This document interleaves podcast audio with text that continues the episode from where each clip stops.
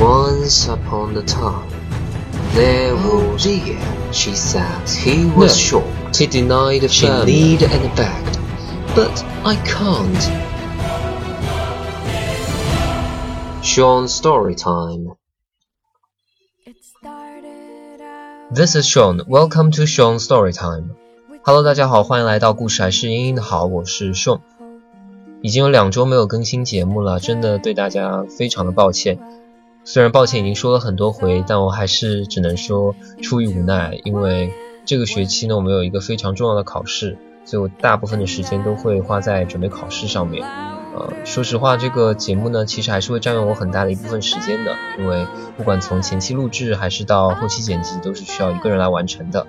所以上回其实有一位同学非常认真的给我写了几十条建议，然后其中有一条呢是觉得我可以尝试一下写稿子，因为写了稿子之后可能会有一些口误就可以避免，并且会有一些像重复的口头禅。像他上回就说我他数了一下，我一共在一期节目里说了十几次，然后啊，的确这是我的一个口头禅了。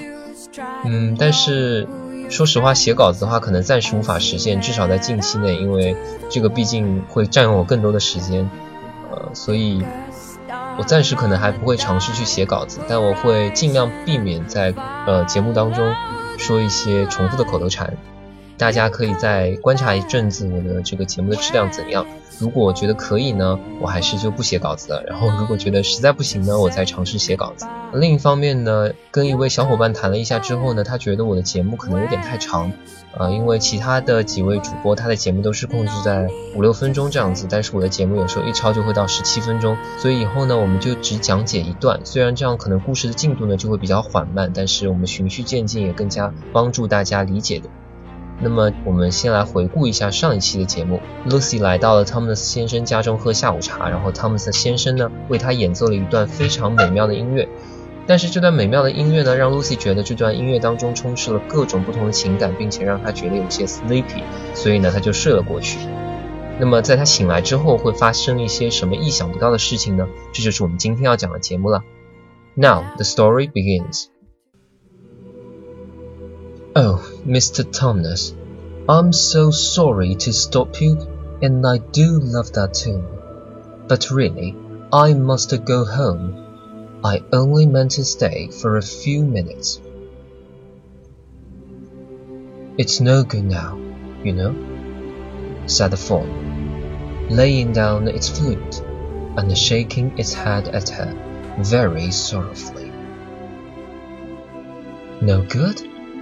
Said Lucy, jumping up and feeling rather frightened. What do you mean? I've got to go home at once. The others will be wondering what has happened to me. But a moment later, she asked, Mr. Thomas, whatever is the matter?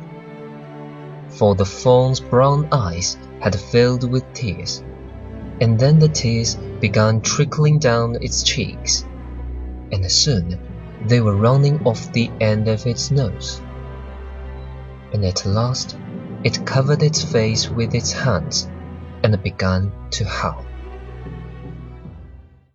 Explanation time. 好，今天的故事呢又有了一些新的进展。 他们的先生在 Lucy 面前展现出了一副从未有过与之前截然不同的情绪，甚至在最后呢都已经哭了。那么他到底是为了什么事情而哭呢？不好意思，今天的节目呢我们不会揭晓，我们要在这里卖个关子。现在我们要做的呢是讲解一下这一段当中出现的一些难点和生词。首先呢是一个可能对大家来说比较深的一个单词，叫做 trickle，t r i c k l e，trickle。这个单词呢，可能平常不是特别常用，它的意思呢是 flow in a thin stream，或者 make something flow in a thin stream。字面意思呢就是细细的流，或者使细细的流，呃，就是指那种像小溪啊这种涓涓细流的感觉。那么在这里呢，这个 trickle 的东西呢，其实是它的 tears。下次你描写说眼泪流下来，你用 trickle 这样一个词就会显得逼格比较高。接下来我们来看一些比较常用的词组和搭配。首先呢是一个强调句的一个用法，这个地方他说到，I'm so sorry to stop you, and I do love that tune. Do 加上动词原形可以表示强调。这个 do 呢是可以根据人称和时态进行变化。比如说，如果你表示第三人称单数的人在过去怎么怎么样，然后要强调的话，你可以说 He did love something。这个用法可以大家记住一下，以后啊还是比较常用的。好，那么第二个大家要眼熟的搭配呢，就是这个 I only meant to stay for a few minutes。这个地方的 mean to do something，mean to do something 的意思表示打算做某事。它这地方用了它的过去时 meant to do something，意思呢就是说我本打算做某事。然后下面再看一个叫做 shaking its head at her very sorrowfully，它这地方用的是 shake one's head。at somebody，注意这个地方的介词用的是 at 而不是 to，向某人摇头用的是 at， 包括像我们说向某人点头，我们会说 nod at somebody 而不是 nod to somebody。大家可以把这个 shake head 和 nod 放在一起记，因为一个摇头一个点头，它们后面用的介词呢都是 at somebody。好，接下来第四个是这个地方的 I've got to go home at once，它这地方用到了 have got to do something。大家要记住，这个地方是连着 have 的，是 have got to do something，而不是 get to do something。这两个词组的意思是不一样的。Have got to do something 的意思呢，其实和 have to do something 的意思比较相近，就是不得不、必须做某事的意思。而且它经常表示的呢是第三方强迫的，就是说可能并不是出于本身自己的意愿，就和 must 有一点区别。因为如果你说 must 呢，可能表示的就是说自己主观意愿上必须要去做某事，但 have to do something 呢，是由于客观条件制约，必须要去做某些事情，所以它有不得不的意思。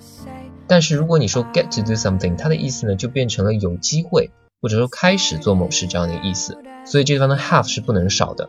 I've got to do something。好，这个就是今天的一些词组和搭配。呃，不知道大家记住了没有呢？也建议大家在记忆词组的时候呢，不要光背，大家也可以去自己查阅一些例句背一下，或者说自己来尝试造一些例句。我们在节目当中呢，有时候也会给大家呃锻炼一下造句的能力。死记硬背呢，并不是一个特别好的方法，因为这样比较容易遗忘，还是带到句子当中去理解比较的靠谱。那么在今天节目中呢，我已经絮絮叨叨的说了这么多了，时间呢也已经差不多了。那么今天的节目呢要接近尾声了，我们下期节目再见。听故事学英音，故事还是英音的好。See you next time，拜拜。